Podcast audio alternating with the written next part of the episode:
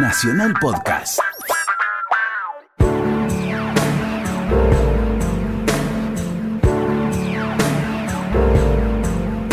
Está muy lindo con esa camisa. Sí, estoy, estoy- a, a cierta edad tenés que buscar cosas juveniles, como estas, camisas con flores, con estampados de los tres chanchitos. La guayabera no rinde. No, no me gusta el guayabera.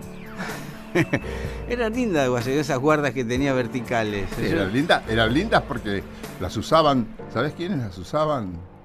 Aquellos, aquellos intérpretes de cumbia, Claro. el cuarteto imperial, ¿te acordás? Esos usaban guayabera, es verdad. Claro, eh, pa- para el hombre de, qué sé yo, a, a- a- a- a Chucho Valdés le queda macanudo la guayabera. A usted también. No, no es nuestra la guayabera. No, no es nuestra, es verdad. Sí, sí. Bueno, pero. Va, para los viejos. No, no, yo me voy a. No es, comprar. no es para los viejos. Yo tuve guayabera. Quizá tipo- los chicos. Ahora, Cuando yo me quería hacer el loco de joven, me ponía una guayabera. Pero yo, usted sabe que yo me hacía loco mucho. yo tenía una ventaja sobre vos entonces. Yo era loco. y soy loco. Eso no, no tener rescate. No, yo le voy a decir algo que dijo Salvador Dalí. Mire, Salvador Dalí dijo un día: la única diferencia entre un loco y yo es que yo no estoy loco. Está bien. Sí. Tenía, tenía cosas Dalí. Tenía cosa de loco Dalí. Sí. Tenía como 600 apellidos, ¿te acordás? Y nombres. Sí, sí, sí. Bueno, es verdad eso. Sí, es verdad. Es verdad. Un día vamos a conversar sobre él. Vos traes lo que tenés y yo traigo lo que tengo. Yo conocí a eh, Jorge Duarte, un pintor Mm, que pintaba barcos. mm. Y usted lo conoce también, me parece. Sí, en la claro. Galería del Este, claro, Jorge Sí, claro. Duarte. Que vivía en Cadaqués. Sí. Y lo cruzaba cada tanto a Dalí, ¿Así? en el chino. Se Ah. encontraba en el vecino. Claro. Estaba ahí claro. pintando el otro y Dalí se acercaba y lo, lo, lo basureaba un poco. Ese, otro barco. Yo pinto barco. Pero, pero- Otro barco. Otro barco, voy siempre pintando barcos. Sí, Mirá lo que te traje. te estoy esperando, ansioso.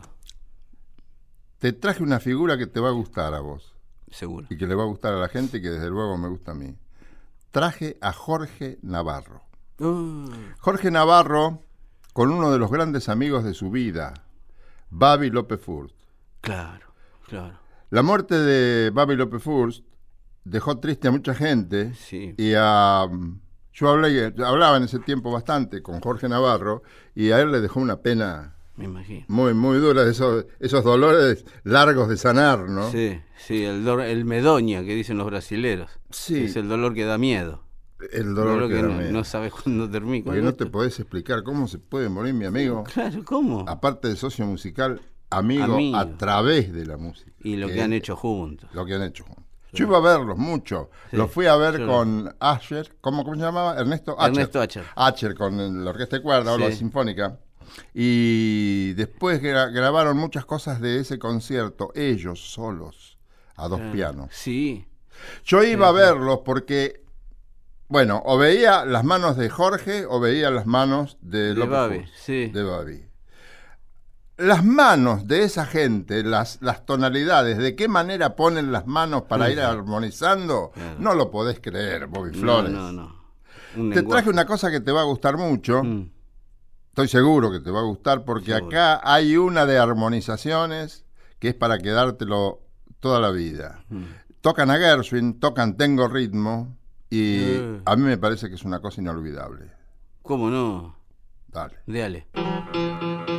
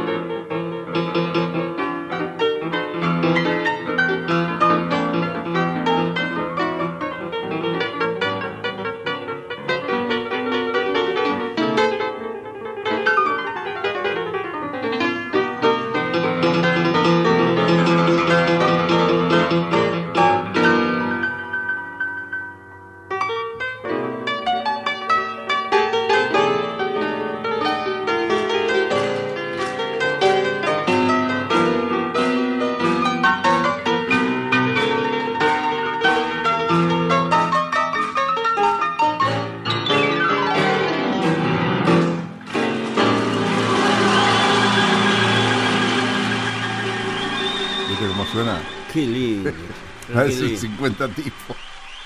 Sí, sí me, me, llamaba, siempre me... me el volumen. ¿no? Me, me producía una, una un misterio en el, el tempo que tenía, cómo sabían dónde iba a terminar el otro. Ah, sí. Eso, lo te, eso es muy de dos personas que se conocen mucho y que ensayan mucho. ¿no? Qué lindo es ver esa gente. Y Mm. que disfrutan como locos. Son Sí. músicos, son artistas, ¿no? Yo los vi en un lugar muy chiquito, ahí en, en, la Recoleta, enfrente de una plaza que es uno de Santa Fe, de Santa Fe Libertad, a un par de cuadras. Mm. eh, que caí medio de casualidad ahí. Y los vi, yo no puede ser que estén tocando acá. Y entré, y un show, me acuerdo de que emocionante, lo que, lo que eran capaces de hacer esos dos. Sí, muy lindo. Y además se van dando manija. Se van manejando. No siempre tocan igual. No, no. No, no, es más, un par de veces Navarro lo miraba a vos y digo, esto, esto no es no Sí, es lo que esto no ensayamos". estaban en. Esto no estaba así, sí. Y salían. A veces lo miraba de- como diciendo, ¿dónde vas? ¿Qué dónde va? Claro, bueno, y ¿Cómo lo- es esto? eso es lo que me seducía a mí mucho de Eh, esos shows. Que el otro sabía, pero- eh, está loco, pero termina en un Eso es la lugar. esencia del jazz. ¿eh? Sí, sí, sí. esa Yo lo veía ahí en Callao, En Callao. clásica y moderna. que hay dos, clásico y moderno. Sí. Claro. Pero varias veces, ¿eh? Sí, sí, sí. Iba mucho, lo, lo he visto con Big Band, lo he visto a, a Navarro con todo tipo de formaciones. Sí, Navarro es un genio. En cualquier con cualquier formación es genial.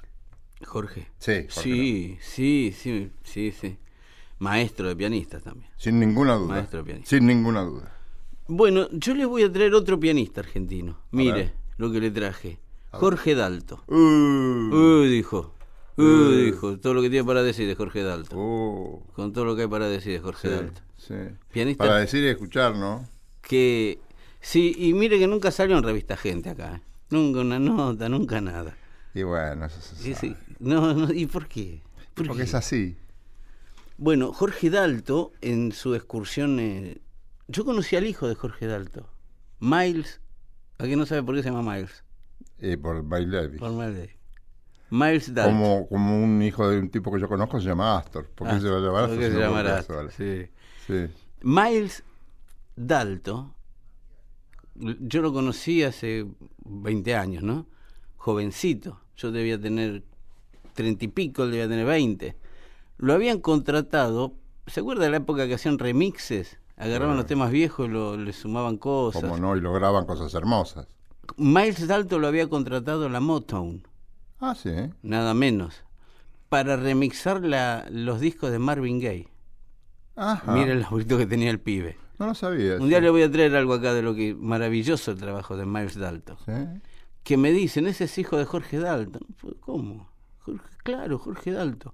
Jorge Dalton se fue a Estados Unidos en la época que se iban Jorge Navarro, el Gato Barbieri, Lalo Schifrin. Mm. Él partió también, se fue para allá. Y conoce a un guitarrista que estaba bien, había tocado con Miles, un guitarrista que venía subiendo, todavía no era la estrella que es hoy, que es George Benson. A la flauta. George Benson, jovencito, recién se largaba como solista, timidón, y le faltaba, un, tocaba bien y todo, pero era muy Wes Montgomery. Era- ya, ya- ya estaba lo que había, lo que hacía él ya se había Bien hecho. tocó siempre, después le faltaba. Le faltaba el- lo que dicen el groove. El groove, le dicen los Sí. negros. Le falta groove. Sí. Se cruza con Jorge Dalton un día. Y Dalton le dice, "Ah, a mí me gusta lo que hace, empiezan a tocar. Vamos a negro. Fin de la historia, muere Jorge Dalton bastante joven. Viene George Benson a Buenos Aires. Viene George Benson a Buenos Aires, unos shows en los que yo trabajé gratis. Me ofrecí a trabajar gratis porque quería estar cerca de George Benson. yo. Sí, sí. Y George Benson le dedica el show del Gran Rex a Jorge Dalto, a mi amigo Jorge Dalto, que la mayoría de la gente no entendió. Estaba, había parte de la familia Dalto en el, en el teatro, y le dedica el show a Jorge Dalto, porque dicho por el mismo George Benson, el que le dio el sonido que particularizó toda la vida la carrera de George Benson fue Jorge Dalto con el piano porque tenía un sustain Dalto tocando que era ideal para que la guitarra de Benson se metiera, entrara, saliera, entrara, saliera. Y Dalto estaba. Esto ¿Qué lo- cualidad es esa? eh? Y hay que ser muy grande para hacer eso. Con sí. George Benson, justamente. Además que- tenés que tener un talento especial para hacer. Un oído especial. Hay que, hay Sí. que saber Sí, sí, sí. lo que hablábamos recién. ¿Dónde, ¿Qué necesita el otro? ¿Dónde va a parar el otro? ¿Dónde Claro, para todo esto? claro. Dalto era. El, el sonido de George Benson, que todos admiramos a lo largo de la historia, se lo dio Jorge Dalto, dicho por George Benson. Así que yo le traje algo. El primer, digamos, disco que fue muy famoso de ellos dos juntos. eh, esto es un disco de George Benson, que se llama Breezing, creo que se llama, que tiene este tema de Leon Russell que se llama This Masquerade. El Masquerade es como un baile de carnaval, una cosa así. Y acá uno puede apreciar la capacidad y la, y la generosidad de Dalto que le da unos arreglos a este tema, ya de por sí un hit, que con George Benson fue impresionante. Aún hoy Benson lo toca en los finales porque es uno de sus temas más característicos. Tiene mucho de Jorge Dalto. ¿Quiere escucharlo? ¿Cómo no? Muy bien, George Benson.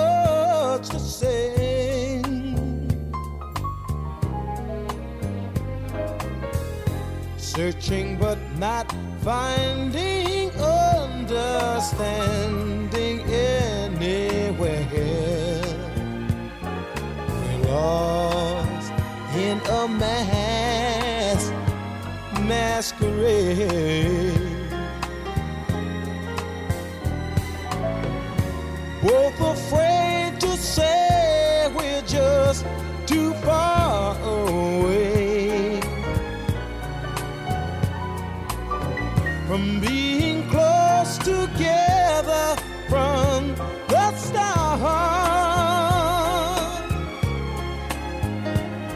We tried to talk it over, but the words got in the way. We're lost inside this lonely game Hearts are weeping disappear every time I see your eyes. No matter how hard I try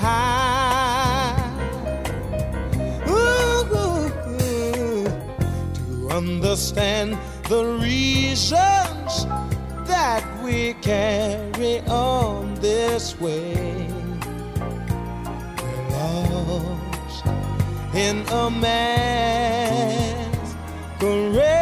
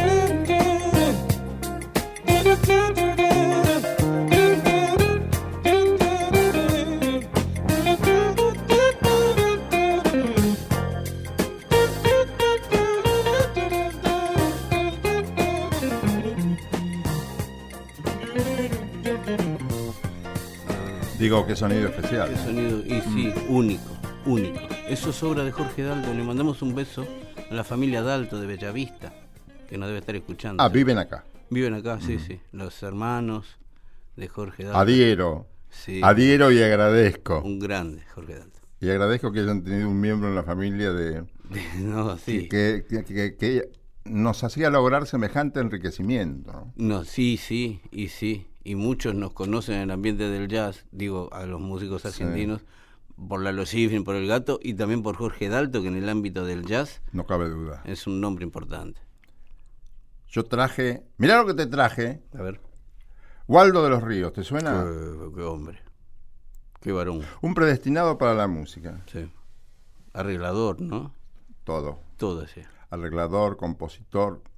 Un Claro. hombre tan joven que conocía tanto su, la música de su tierra y después toda la música. Claro, Es decir, claro, sí, para sí. ingresar en la música de su tierra tuvo que frecuentar la música académica.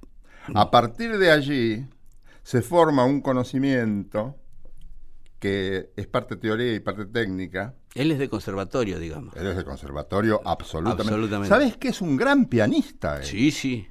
Yo lo conozco como pianista, básicamente. Un gran pianista. Por los Después discos lo conozco. Hizo grandes orquestas donde logra entramados y timbres y texturas verdaderamente únicas. ¿Has Mm. sí. escuchado la orquesta folclórica? Sí, sí, sí, escuché mucho la obra de él. A él no grabó lo... para CBS. Sí, sí. Nunca lo vi a él en vivo, así, Waldo de los Ríos. CBS lo valoró Mm. y grabó mucho, mucho, mucho hasta que después se fue a España y fue mucho más, mucho más, mucho más Claro. y grabó los clásicos con ritmo que el peruano nos pasaba mucho. El peruano, yo lo conocí a través del peruano Guerrero Martínez. Ah, sí, a Sí. Waldo. No, no. Era uh, uh, Waldo de los Ríos Sí. tocando los clásicos con Ah, ritmo. los moderno. pasaba, a lo- a los difundía Claro, el peruano. difundía Guerrero Martínez. Dale y dale y dale, se Sí. le debe mucho a Guerrero Martínez. Sí, Este, esto me lo vas a escuchar decir mucho porque estoy absolutamente convencido de eso. de lo del Hugo Guerrero Martínez. Hugo Guerrero Martínez. Sí, estás loco. Qué sana locura. Otro clavó la sintonía en Radio Belgrano. Jeje. Así, sí.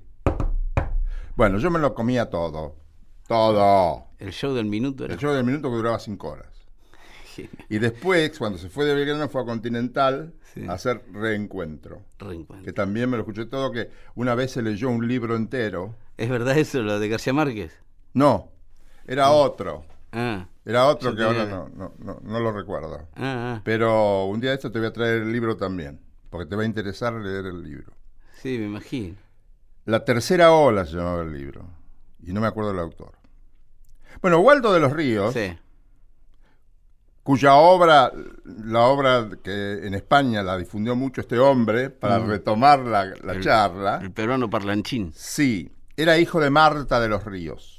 No el peruano Palanchín, Waldo de los Ríos. No, Waldo, sí, sí. Era hijo de, de Marta de los Ríos. Sí.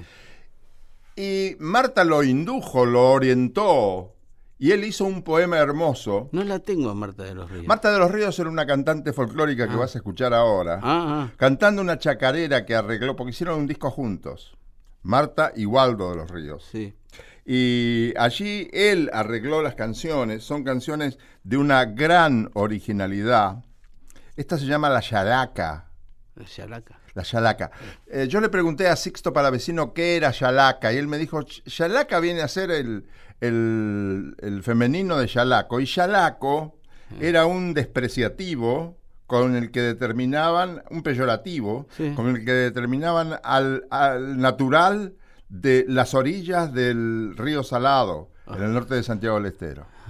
Pero así despectivamente, es un yalaco. Es un.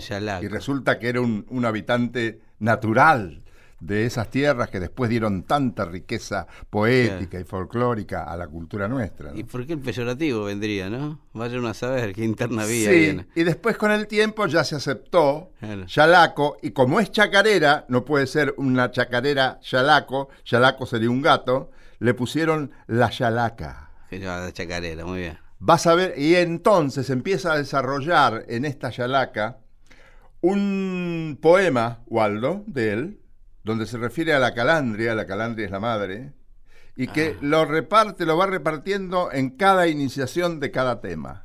Pero qué trabajo. Te voy a regalar el disco porque te va a gustar. Te voy ¿Cómo a hacer no? una copia y te lo voy a Me encantaría. Pues ya está agotado, recontra agotado. Como te digo, esto es de Manuel Gómez Carrillo. Evoca al hombre a quien despectivamente se le llamaba Yalaco, habiendo nacido en las orillas del, del Salado. Y Waldo en el recitado dice que esto evoca a los duendes que inventaban chacareras para matarlas de sed.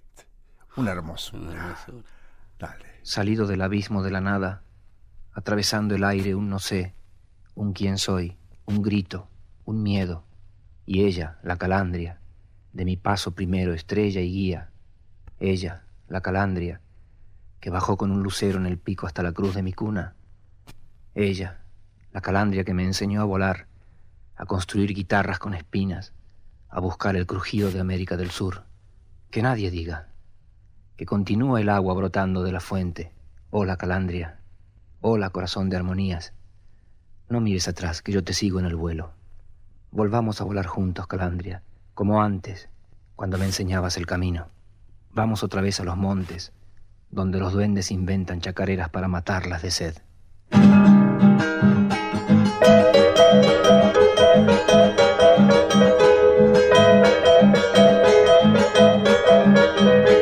Cuando canto chacareras me dan ganas de llorar porque se me representa el martes de carnaval.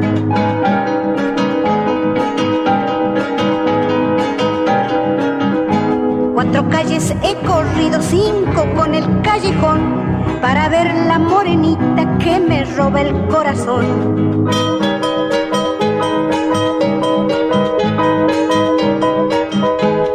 Sé qué le dijera que le convenga mejor. Le diré que es una rosa del jardín de mi ilusión. Señores, soy santiagueño, yo no niego mi cantar. Y en la copa del sombrero traigo mis tolichañas.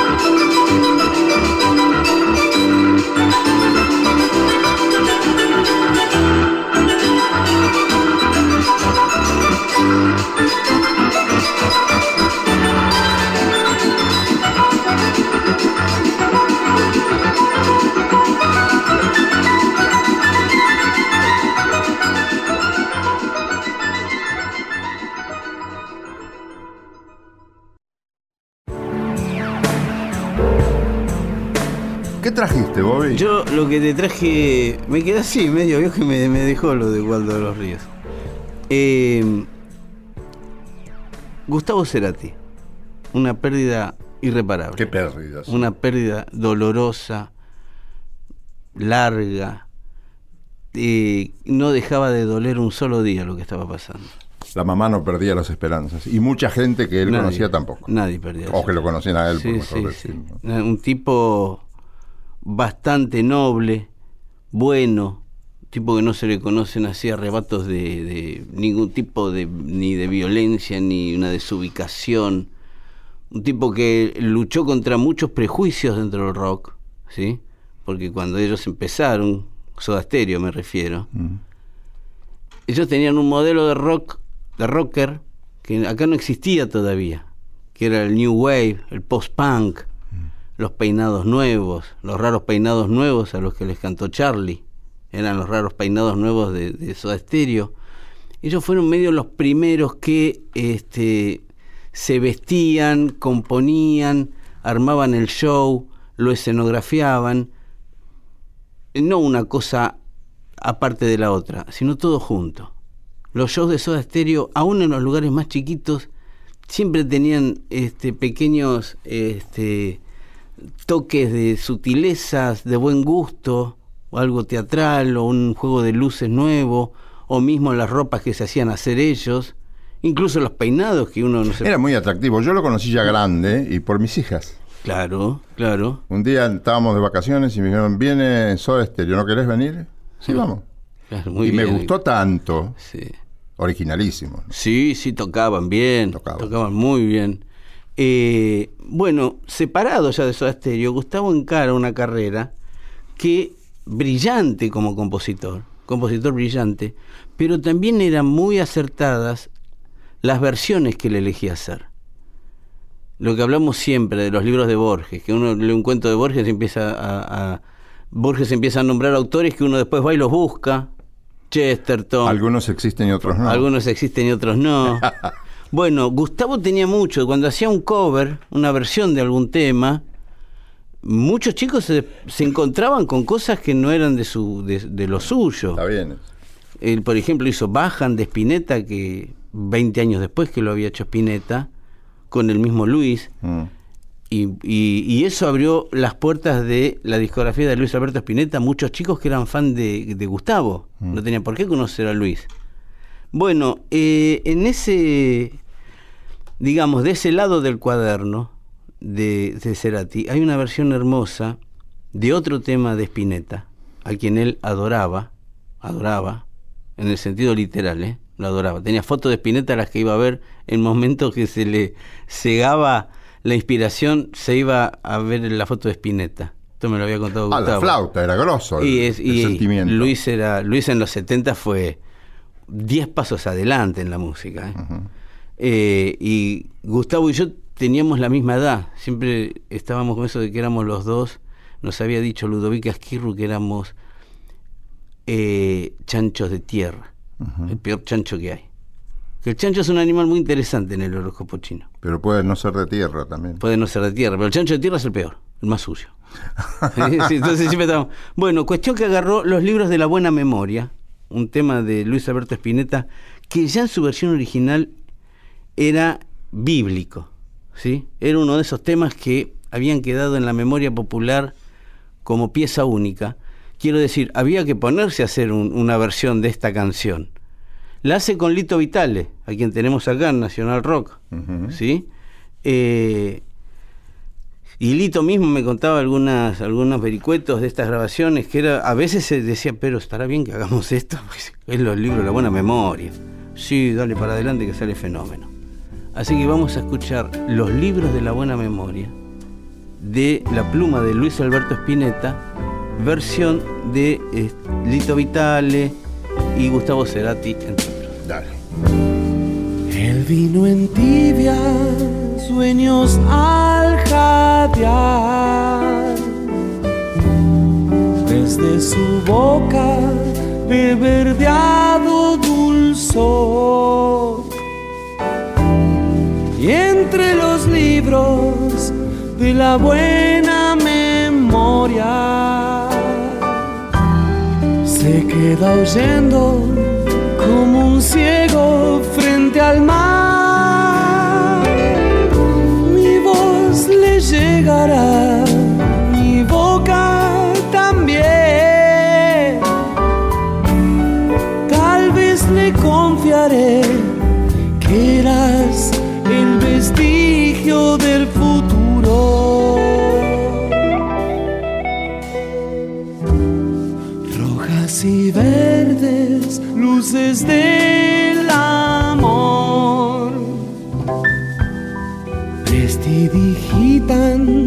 bajo un halo de rouge.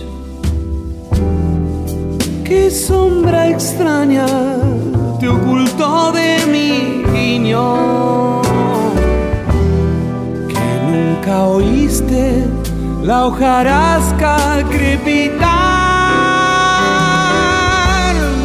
Pues yo te escribiré, yo te haré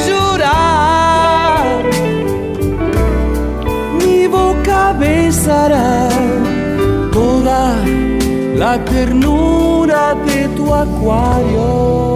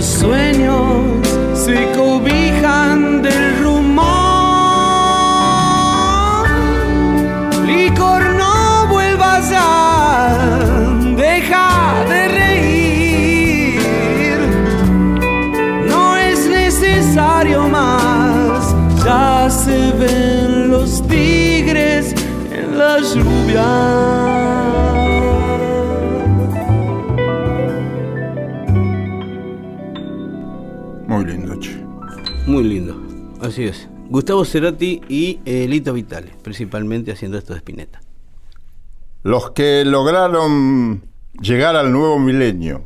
Mm, nosotros. Los tangos que lograron llegar al nuevo milenio. No todos, ¿sabes? No, y, y no. Uno de los que llegaron es a. Todos Sí. lo conocen. Sí, sí. Aún gente que no escuchó un tango nunca, alguna vez escuchó hablar de Apán y Agua. Claro. Y antes, te hablo de los 50, 60. En los 50 yo era animador y jockey de un club. Pero pasaba discos antes, ¿no? y siempre ponía cuando yo iba cuando no había nadie, así ponía todos los discos que más me sí, en el gustaban, mejor y los escuchaban los parlantes del salón. Sí, y ponía pan y agua donde Ángel D'Agostino hacía una tan tan da tan tan da tan da da da tan Sí. tan da tan da da da tan. Bueno, a pan y agua es un tango que no cantaron muchos tipos, solo cantó Vargas y Vargas es un personaje muy querido Ángel por Vargas, claro. Ángel Vargas era un binomio muy popular que duró muchos años, D'Agostino, D'Agostino Vargas. Vargas. Ah. Y D'Agostino fue D'Agostino mientras estuvo con Vargas. Ah, mire usted. Sí, después se, se- se desvaneció un poco. No Vargas, Vargas solista. Ángel Vargas no. Aunque murió muy joven, murió en el año 59, pero Vargas solista hizo una carrera muy interesante. Mi viejo escuchaba, mi viejo me, me- me vino en la tapa del disco de Agostino Vargas, que esto empieza con un recitado. Mil no- 1815, no empieza así. 1920. 1920, ese es. Café de la Paloma, sí. ese, Esa, ese, qué ese. linda versión. Sí. a pan y sí. agua. Este tango es de Cobian y Cadícamo, pero nunca lo, habrán cantado antiguamente, pero este- esto debe ser del 28, 30, Mm. 30 y algo, La composición. la composición, y se graba en los 40. Le- lo llevó Vargas y se enamoraron todos los músicos, porque era el tiempo de la camiseta puesta con la orquesta que vos trabajabas Claro. al estilo lo vivías. Claro. Entonces volvieron de un baile, esto me lo contó D'Agostino. D'Agostino murió a los noventa y pico de años, Mira, este, casi 100. quien pudiera, ¿no? No se casó nunca. Iba a bailar pone- con chicas mucho más jóvenes que él. Y estaba enojado con Cadícamo. ¿Sabes por qué? ¿Por qué? Porque se habían juramentado no casarse nunca. Y Y Cadícamo- Cadícamo, se casó. Y él lo consideró una traición y no le habló más. ¿Querés creer, Bobby Flores? Qué exagerado, está bien. Sí. Eso los hace, bueno, no se Pero los hace tan sabrosos. era- era- ¿no? por eso eran ellos, porque Claro. eran muy personales. Sí, sí. No sé hasta dónde se le habrán tomado en serio los dos. Pero bueno, vuelven de un baile y todos se van, todos los músicos eran arregladores, casi todos en la orquesta. Entonces en el departamento de, de D'Agostino, acá en la calle Paraní Corrientes, se juntaron todos e hicieron este arreglo, que fue el definitivo, y que dura hasta hoy. En las milongas no podés no pasar, los de jockey no pueden no pasar a pan y agua. Sí, no es muy baile, es, es bárbaro. No pueden no pasar a Caló, Caló Verón, Caló Podestá, Juan D'Arienzo, Héctor Mauré, no pueden no pasar este, Vargas Agostino, por nombrarte algunos poquitos. Darienzo entra también en esa lista. Pero por de- supuesto que entra. Sí, sí. Por supuesto que El entra. rey del compás era. Pero claro, es que era eso, era compás. para- había que hacer cosas para que bailaran. Claro, claro. Por eso mere- tiene gran mérito lo que ha hecho esta gente, hacer bailar a la gente. Sí. Bien, a pan y agua es un logro exclusivo en este estilo de Ángel D'Agostino y Ángelo Vargas. Claro. Lo invito, Flores, Sí, a cómo no. escucharlo. ¿Cómo no?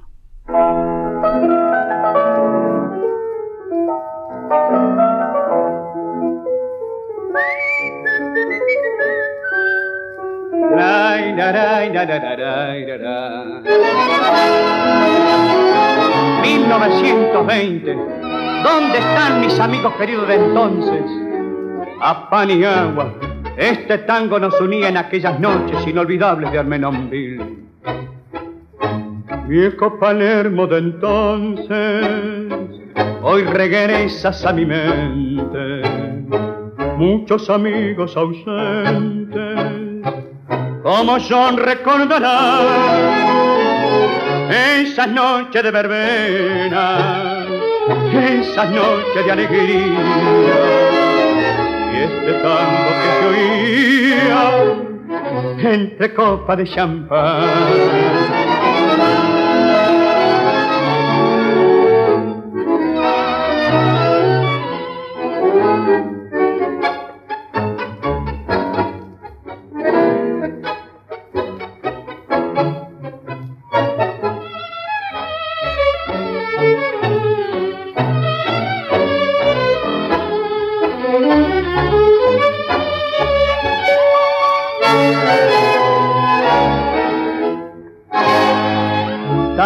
Que viene de lejos a acariciar mis oídos como recuerdo querido con melancólicos ecos tango querido de ayer, de ventarrón que alejó, junto con ella te has ido, y hoy la traes de vocación.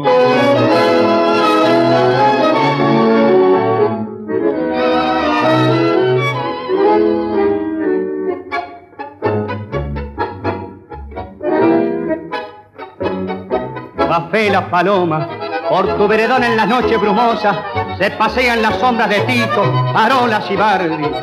Desde el pasado remoto, desde el recuerdo, llegan las notas del pintoresco trío de aquellos bohemios del tango.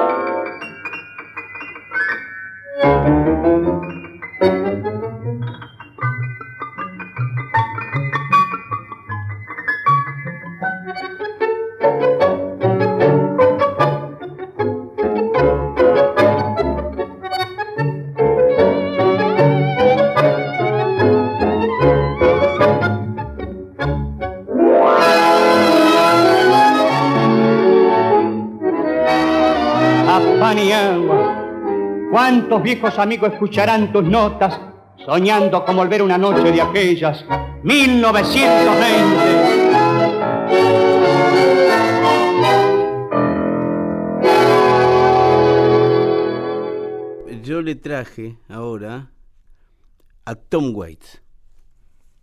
Tom Waits. Lo tiene Tom Waits, un americano. No del todo. Actor, dueño de una voz muy, muy particular, un tipo que es secioso y que es, es gutural, no se entiende, la verdad es que tiene una...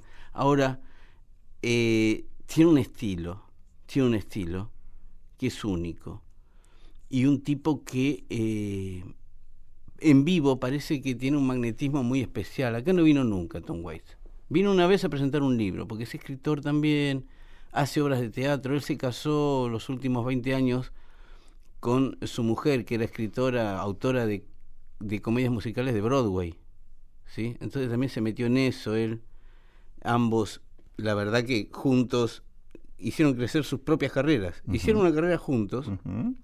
Tienen cuatro o cinco obras de Broadway que han firmado. Pero también se nota mucho en la música de él la influencia de su mujer y en la música de la mujer también la, la, la influencia del marido, ¿no? Quiero decir, son esas parejas que, como Elvis Costello y Diana Kroll, que desde que se casaron les va mejor a los dos. Había un apoyo recíproco. Sí, muy difícil de lograr, muy difícil. Sí, pero hay gente talentosa que está por encima del debate Sí. cotidiano. Sí, hay que estar por encima de eso. Es sí, hay que estar también, ¿eh? Hay que, y- por y- encima. es que- y- sí, es es lo que- que dijiste vos al principio, no siempre. No Sí, no, es claro. No, y el debate cotidiano, ¿cómo zafa uno? Si está uno en lo cotidiano. Sí. Bueno, cuestión que eh, Tom Waits empezó con un repertorio compuesto por él de blues, ¿no? Un blues muy arrastrado, un blues muy callejero, muy, muy de ciudad, ¿sí? Eh, muy distinto al que hacían Muddy Waters o B.B. King o todos los que venían del blues, que eran más bien temáticas más rurales o más pasatistas, si se quieren. Este no, este agarraba y hablaba cosas raras, ¿no? Con, con los blues que hacía. Bueno, va buscando, va buscando cosas. En un momento se topa con gente como Crystal Gale o como algunos que venían del jazz y mete un pie en el jazz. Muy acertadamente, muy reconocidamente. Se celebró la llegada de Tom Waits al jazz porque fue otra, una forma que los yaceros cuando uno abre una ventana nueva ve una computadora cuando uno abre una ventana nueva que es un mundo nuevo acá puede pasar depende de lo que meta ahora puede pasar cualquier cosa Mm. Tom Waits fue eso los yaceros lo recibieron con los brazos ah venga Tom cómo no venga que le va muy bien en todo a usted y abrió una ventana en el jazz que es difícil de seguir porque él es muy difícil de, de igualar así que vamos a escuchar algo de Tom Waits corrido un poco del repertorio que se le conoce habitualmente. Esto tiene más que ver con el jazz. Aquí está a dúo con Crystal Gale. Y vamos a escuchar un tema de él que se llama I Beg Your Pardon. Te, te ruego que me perdones. Ya es un nombre que invita ¿no? a escuchar la canción. Sí, Sí. sí, Y yo creo que le va a gustar esto. A ver, che. I'm just a scarecrow without you. Baby, please don't disappear. I beg your pardon, dear.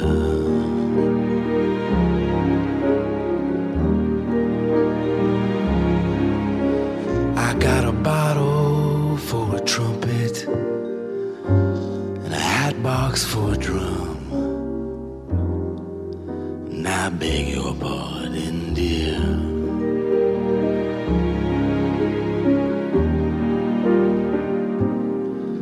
I got upset.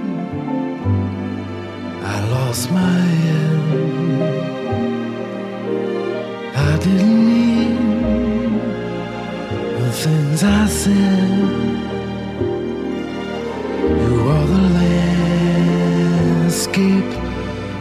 dream.